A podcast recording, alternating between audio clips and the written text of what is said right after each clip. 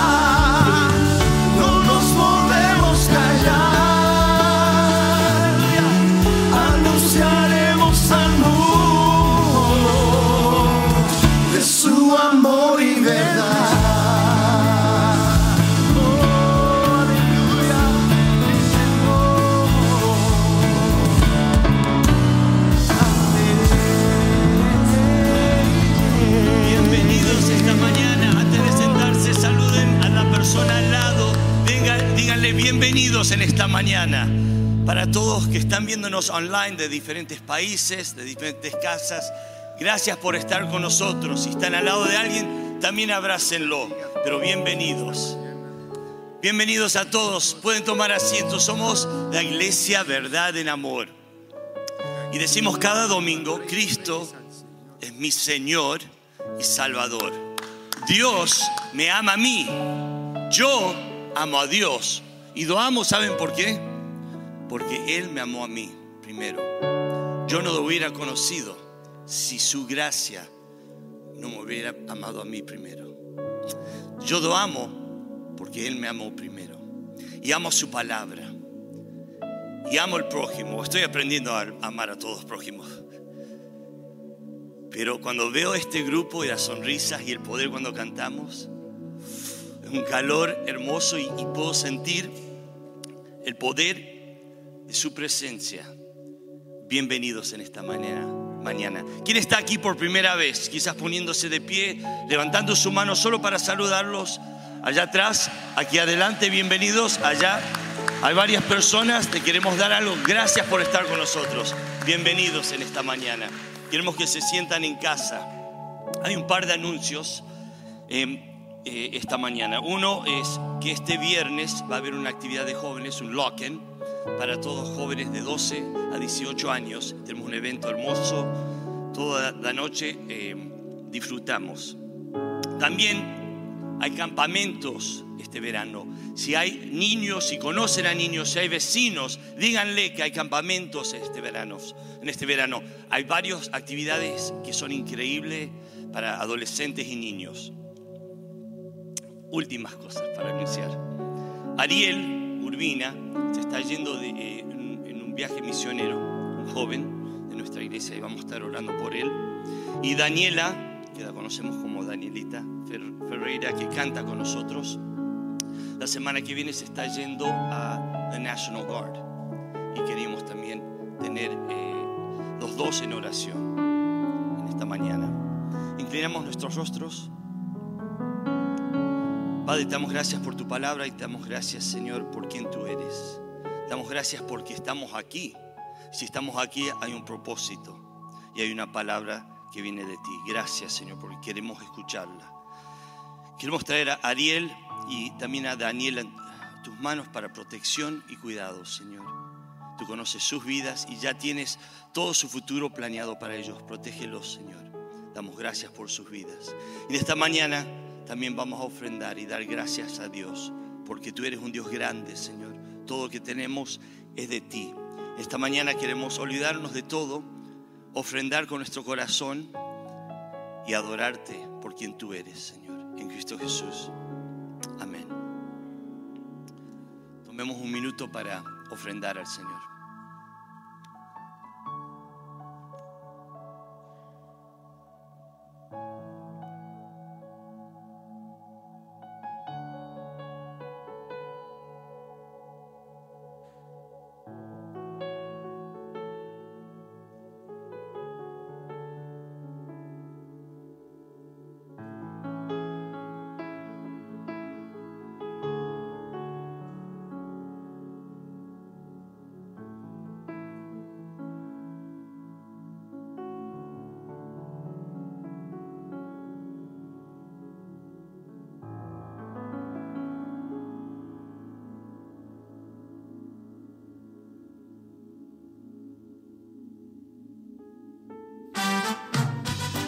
A ver, acompáñenme con las palmas, por favor. Vamos a estar alegres, como siempre. Amén. Aleluya.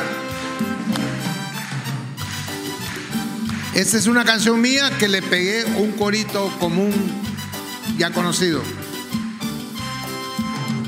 Una mañana orando estaba, pidiendo al Padre mucha bendición pero no sabía que debía de orar incesantemente, incesantemente, ¿cómo?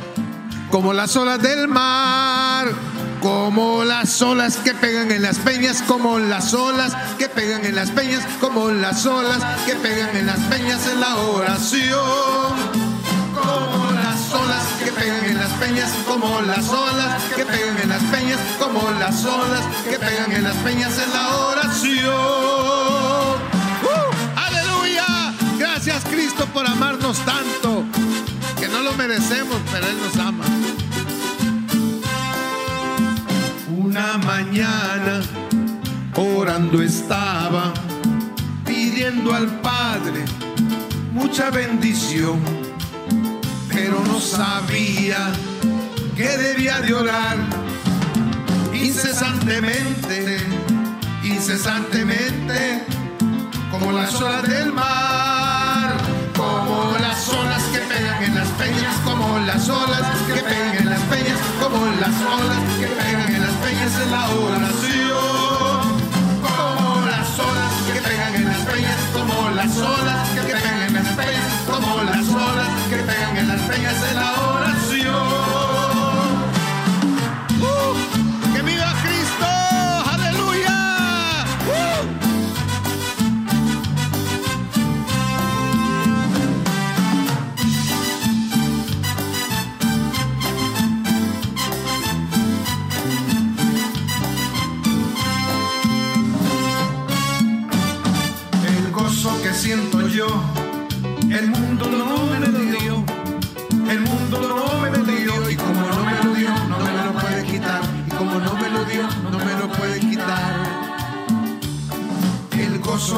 siento yo,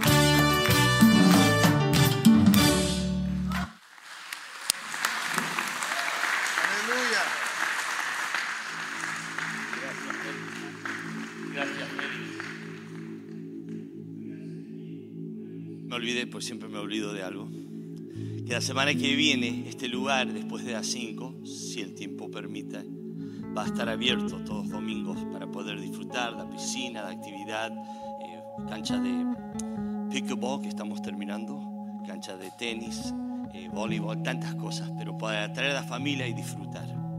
Esta mañana, antes de seguir adorando, estaría a leer un versículo que se encuentra en Salmo.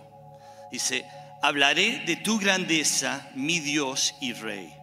Bendeciré tu nombre por siempre. Todos los días te bendeciré. Alabaré tu nombre por siempre. El Señor es grande y muy digno de alabanza. Su grandeza, y me encanta esta línea, excede nuestro entendimiento.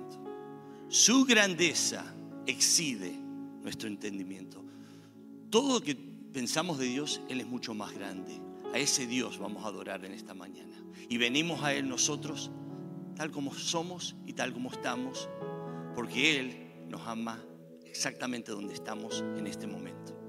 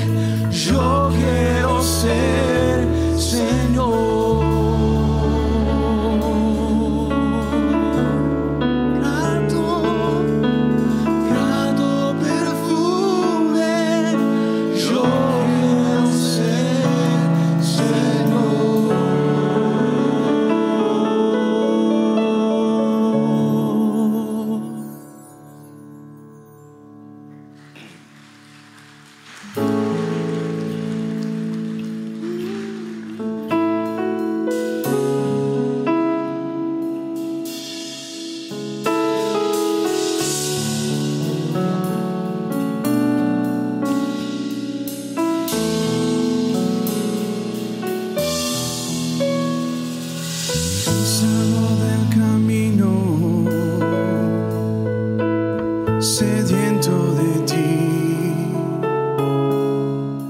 Un desierto he cruzado, sin fuerzas sé que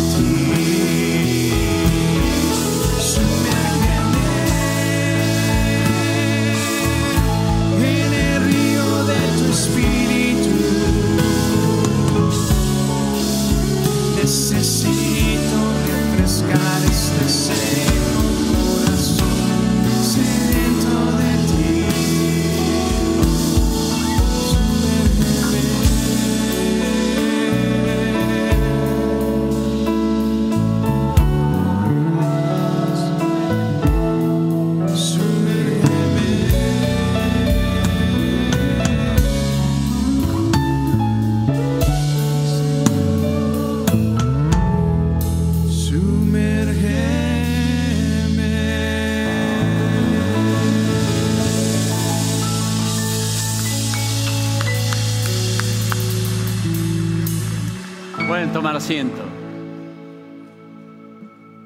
Freedom is not free. La libertad no es gratis. Bajo el texto principal de 1 Corintios capítulo 21, donde dice, no tomaré para el Señor lo que es tuyo, ni sacrificaré una ofrenda que no me cueste nada. En los Estados Unidos este fin de semana se celebra la memoria de aquellos que pagaron el alto precio por nuestra libertad. Hombres y mujeres que experimentaron lo que significa el precio de la libertad. Muchos de ellos lo hicieron para, no para su propia libertad, sino para que nosotros gozáramos la nuestra. Vaya todo nuestro reconocimiento y honor a aquellos que tan desinteresadamente tomaron nuestro lugar en el frente de batalla y hoy muchos de ellos y muchas de sus familias están pagando todavía el largo precio de la libertad. Hemos estado leyendo el libro de Primera Crónicas y en el capítulo 21, debido al pecado de David, su acción que parece interpretar algo de vanidad o orgullo, causa una epidemia que estaba tomando la vida de muchos en Israel. Primera Crónicas 21, 14 dice, así Jehová envió una peste en Israel y murieron de Israel setenta mil hombres. Continúa la escritura en el verso 18 que no está en la pantalla. Dios envió también un ángel para destruir a Israel.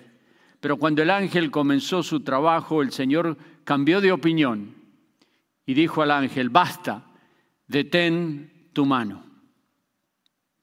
El ángel del Señor le dijo a David que construyera un altar en un lugar muy especial, un lugar muy singular en la escritura lo encontramos bajo el nombre el campo o la era de Ornán en algunas traducciones, la era de Araúna en otras de las traducciones. Un lugar generalmente en, en la colina de un, de un sitio alto donde pudiera el viento ayudar en el proceso de trillar el trigo. El, alga, el verso 15 dice, el ángel del Señor estaba junto al lugar donde se trilla el, el trigo. Y dice, propiedad de Ornán el Jebuseo. Como dije, era un campo de, donde se trillaba, un término que ya no usamos en nuestra terminología cotidiana porque el proceso ya no opera de la misma manera que antes. Pero para ellos era un campo de, de separación y de revelación. El, el campo donde se trillaba el trigo era un campo donde Dios iba a separar mediante el viento la paja del trigo. El proceso parece sencillo, pero no necesariamente agradable. Como dije, era un lugar donde, terminada la cosecha, se llevaba para separar lo valioso, el grano de trigo, de todo lo que lo rodeaba especialmente eh, la paja que lo acompañaba. El proceso, como dije, eh, consiste en destruir la espiga. Bajo un, bajo un proceso que si la espiga tuviera sentimientos, sería un proceso muy doloroso. Por ejemplo, tomarían las hermosas gavillas, que son bellas, pero que así no nos sirven para nuestra alimentación. Y en el monte la pondrían en parvas y pasarían pisoteándola los bueyes, las carretas, destruyéndolas, para separar así, liberar así al grano de trigo que estaba encerrado en una hermosa eh, eh, apariencia de una, de una espiga tan bonita. Ese proceso de quebrar, de quebrantar, es figuradamente, como dije, un proceso doloroso. Es el quebrantamiento. Es el proceso mediante el cual Dios destruye las capas de nuestro orgullo, de nuestra vanidad, de nuestra confianza en nosotros mismos y nos lleva a un punto donde no hay salida, donde no hay escape, donde no tenemos otra alternativa que mirar hacia arriba. Ese es el, el campo de, de, trillar, campo de Ornán, el campo al, al cual David llega en ese, en ese momento. Jesús usó otro término para hablar de la misma idea cuando le dice a Pedro, eh, y implícitamente indica el permiso divino para el quebrantamiento humano. ¿Por qué lo digo? Lucas 22, 31 y 32 dice, dijo también el Señor, Simón, Simón, he aquí Satanás os ha pedido para zarandearos como a trigo. El proceso era diferente al aplastar, era frotar, de manera que de esa manera también se separara y en una zaranda quedara el, la paja y el trigo cayera y fuera recobrado. Aún sabiendo que Pedro le habría de negar tres veces, Jesús le dijo, vuelto, vuelto, confirma a tus hermanos. Dios le da permiso al enemigo, porque la enfermedad, el fracaso, el dolor, todo aquello que daña al ser humano y a las relaciones interpersonales no viene de Dios, viene de Satanás.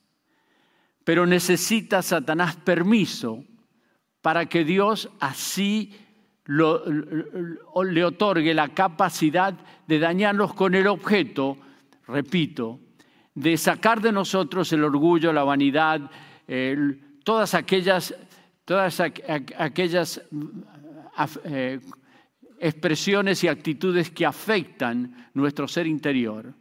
Y a través del duro proceso de la enfermedad, del fracaso, de, todas las cosas, de los accidentes, de todas las cosas para las cuales a veces no tenemos explicación, son parte del proceso divino que, aunque no tiene su origen en Dios, tiene el permiso divino para que a, través de todo esto el grano, lo valioso, lo interno, lo que realmente cuenta de tu vida para Dios pueda ser conservado y que todo lo demás quede atrás.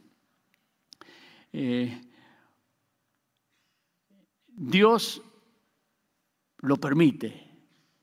El enemigo se ensaña pensando de que está destruyéndonos y en el proceso, repito, en lugar de destruirnos, lo que está haciendo es separar de, nuestra, de nuestras costumbres, de nuestros hábitos, de nuestras actitudes, de nuestra manera de pensar, aquellas que son ajenas a los principios divinos. Y nos permite eh, muchas veces eh, devastados eh, emocionalmente buscar su rostro, buscar su fortaleza, porque repito, son momentos en los cuales no encontramos otra salida, otra, otra manera de salir adelante. Y de esa manera eh, Dios va separando la paja del trigo en nuestras vidas. Y en ese lugar donde se trituraban las, las espigas, en ese lugar el espíritu de David estaba siendo triturado interiormente. La culpabilidad. Porque e, él sabía que por causa de él habían muerto 70 mil personas. Y esa, esa verdad que el Espíritu de Dios revela a través de uno de sus profetas, a David, es, es la misma acción de Dios obrando en nuestras vidas cuando descubrimos que estamos mal, que necesitamos ayuda, que la manera en que hemos vivido no ha dado resultado y que necesitamos una transformación interna, algo diferente. Y eso viene provocado precisamente por el amor de Dios, la obra del Espíritu Santo que toca el ser interior de la persona, que mientras escucha la voz de un ser humano como un servidor, escucha otra voz interna que te dice, te están diciendo, te están hablando a ti. Ese eres tú. Tú necesitas cambiar, tú necesitas ser transformado. Es la obra del Espíritu que está obrando, el mismo Espíritu que obró en David cuando él estaba siendo triturado internamente por su conciencia y por su culpabilidad. Y el ángel de Jehová ordenó al profeta Gad que le dijese, que, que dijese a David que, que subiese y construyese un altar a Jehová en la era de Ornán Jebuseo, el campo de trillar.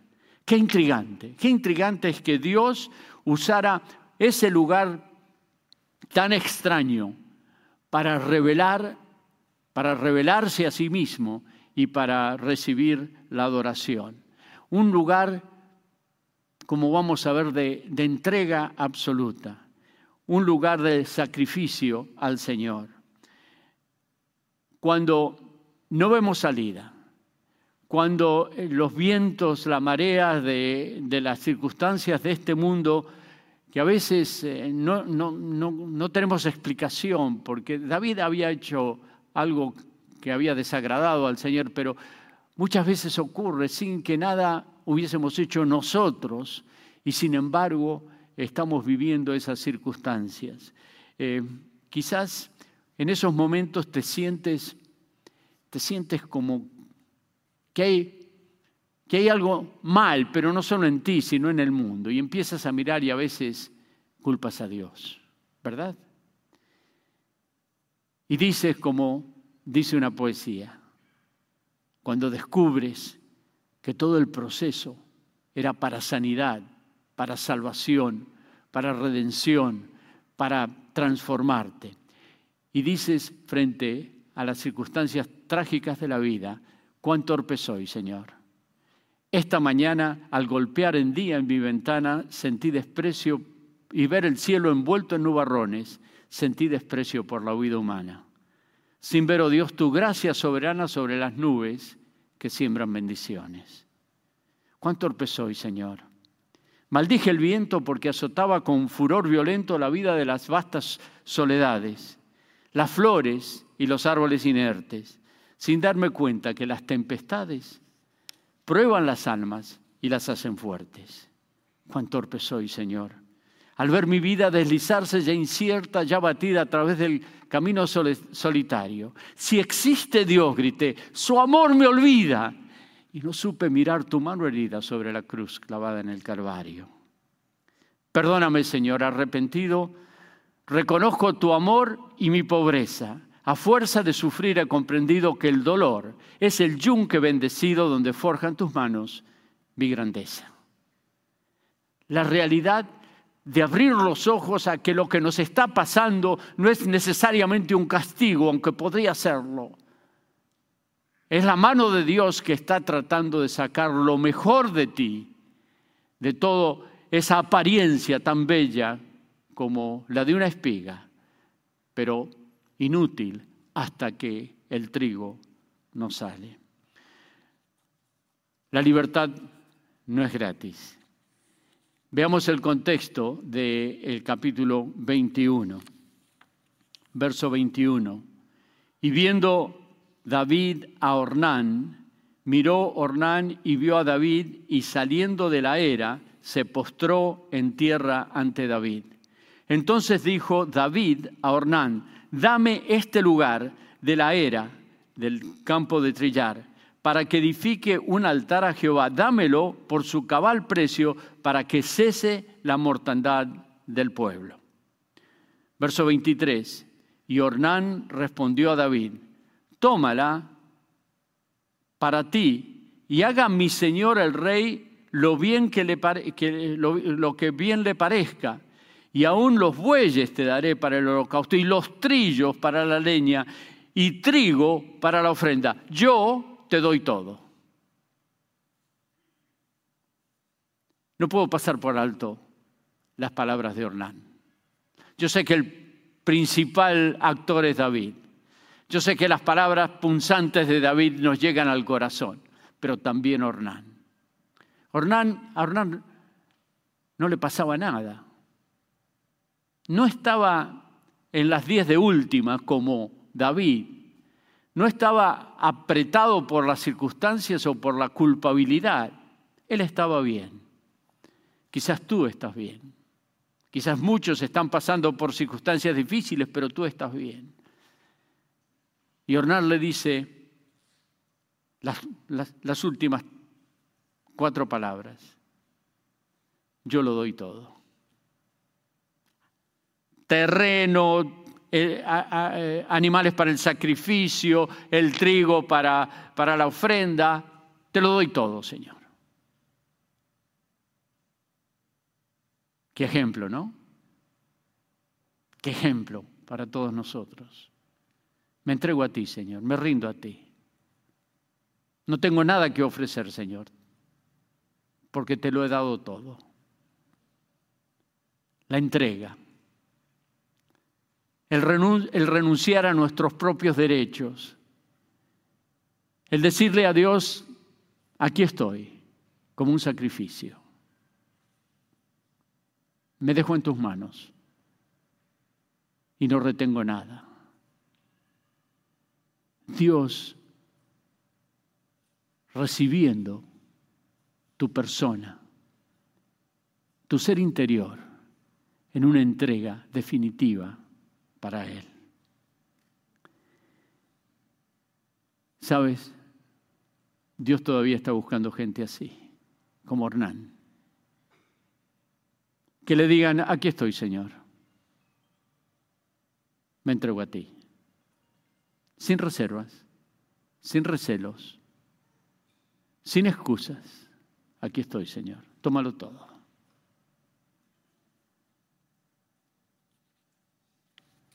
La libertad no es gratis, ni tampoco es gratis la libertad financiera.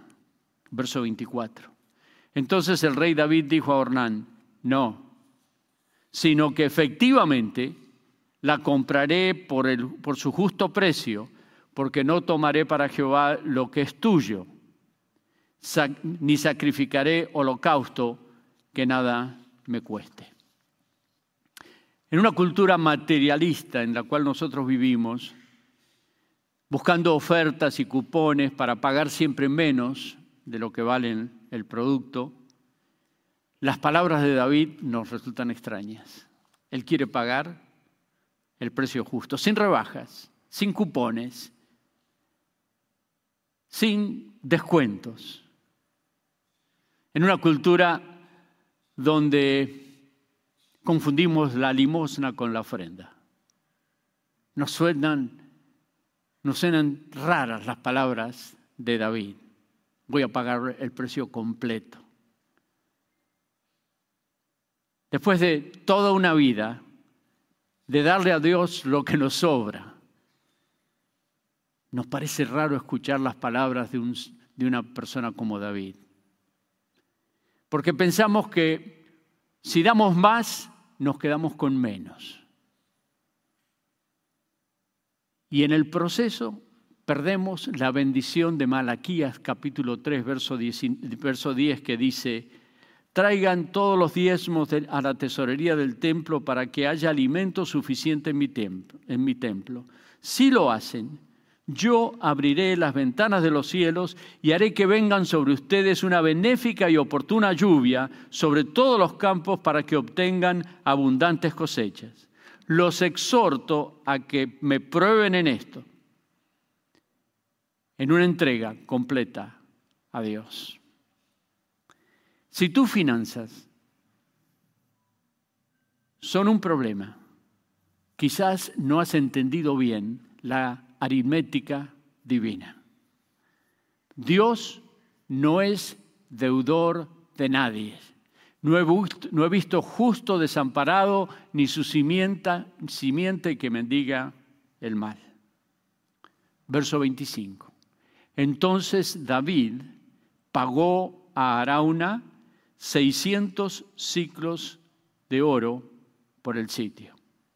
Efectivamente, pagó el precio justo.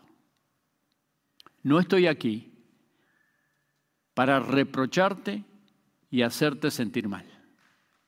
No estoy aquí para manipular tus sentimientos y para sembrar en ti culpabilidad acerca de tus finanzas. Estoy aquí para hablarte de los grandes, de los personajes grandes de las escrituras y darte algunas de las razones por las cuales ellos fueron grandes. Por, por sus principios, por sus valores, por su manera de pensar y de actuar, Dios los hizo grandes. Ninguna persona es honrada por lo que recibió. El honor ha sido la recompensa, no de los que reciben, sino de los que dan. A través de la historia, a través de cualquier evento significativo, los que reciben el honor no son los que han recibido, sino los que han dado. Y ojalá que Dios te permita el gran honor, la gran bendición de, de descubrir que es más bienaventurado dar que recibir. Y que puedas descubrir en aquellos que caminaron delante de nosotros el ejemplo de sus principios y valores que los hicieron grandes a ellos y que pueden hacernos grandes a nosotros.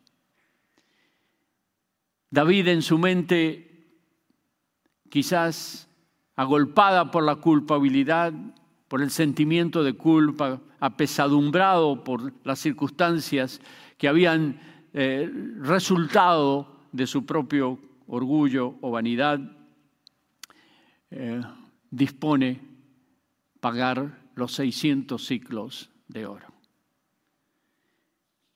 David puede haber pagado el precio completo de esa parcela.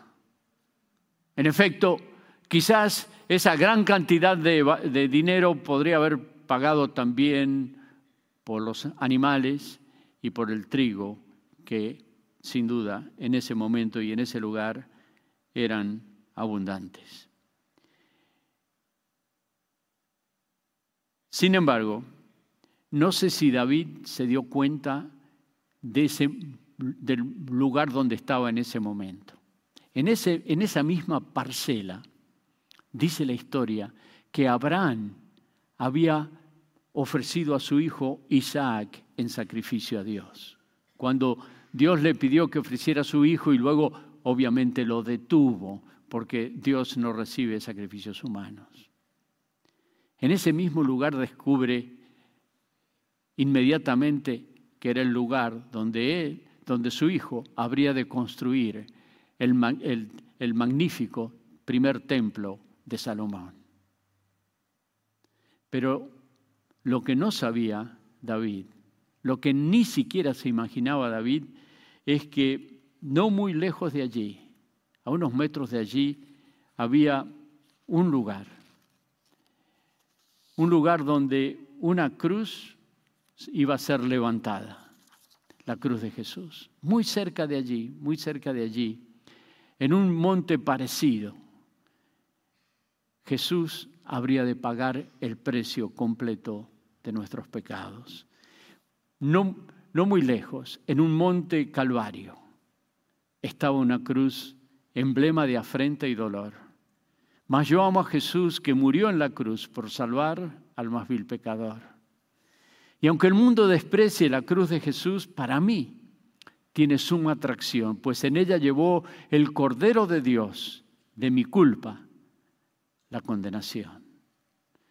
En la cruz de Jesús de su sangre vertió hermosura, contemplo sin par. Pues en ella triunfante a la muerte venció y mi ser puede santificar. Yo quisiera seguir en pos de Jesús y su menosprecio llevar, y algún día de feliz con los santos en luz, en la gloria, con Él he de estar. La cruz de Jesús.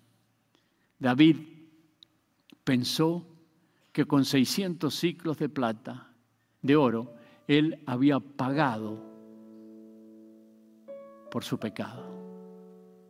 Él pagó por el terreno, él pagó por los bueyes, él pagó por el trigo, pero nunca podría haber pagado por su pecado.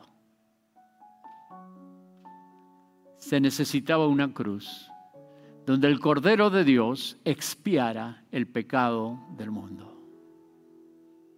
Que el justo muriera por nosotros los pecadores. Y a ese mismo lugar te quiero llevar en esta mañana. Un rato antes, la conciencia, impulsada por la culpa, hace que David alzara la vista y ver al ángel del Señor de pie entre el cielo y la tierra, con una espada desenvainada en su mano, sobre extendida sobre Jerusalén. Entonces David y los ancianos vestidos de cilicios cayeron de frente al suelo.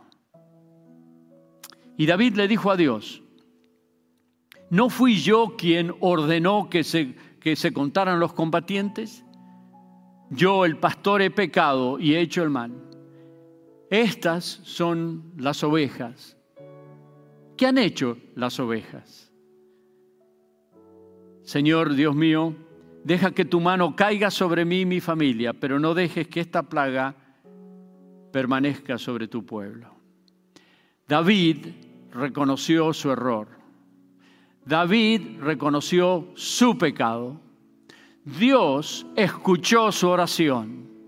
Dios detuvo el castigo. Dios le otorgó el perdón porque se arrepintió.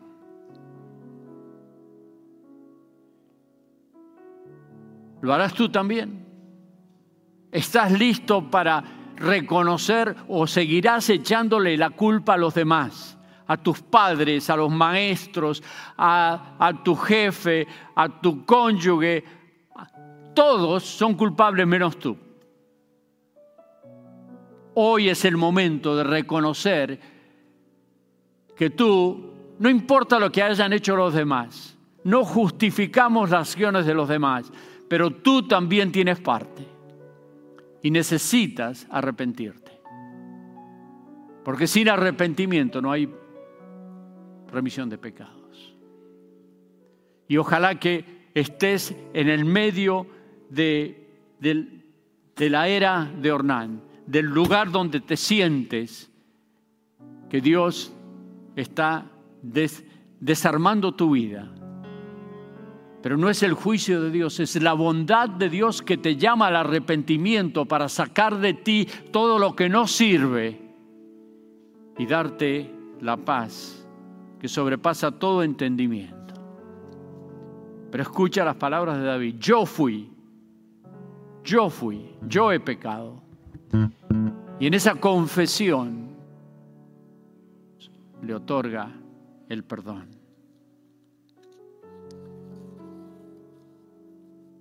Estamos impresionados por las palabras de David. No, no daré sacrificio no voy a presentar un sacrificio que no me cueste nada.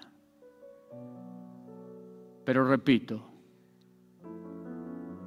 desde el punto de vista más amplio del, Nuevo Testamento, ni David ni ninguno de nosotros podría espiar nuestros propios pecados.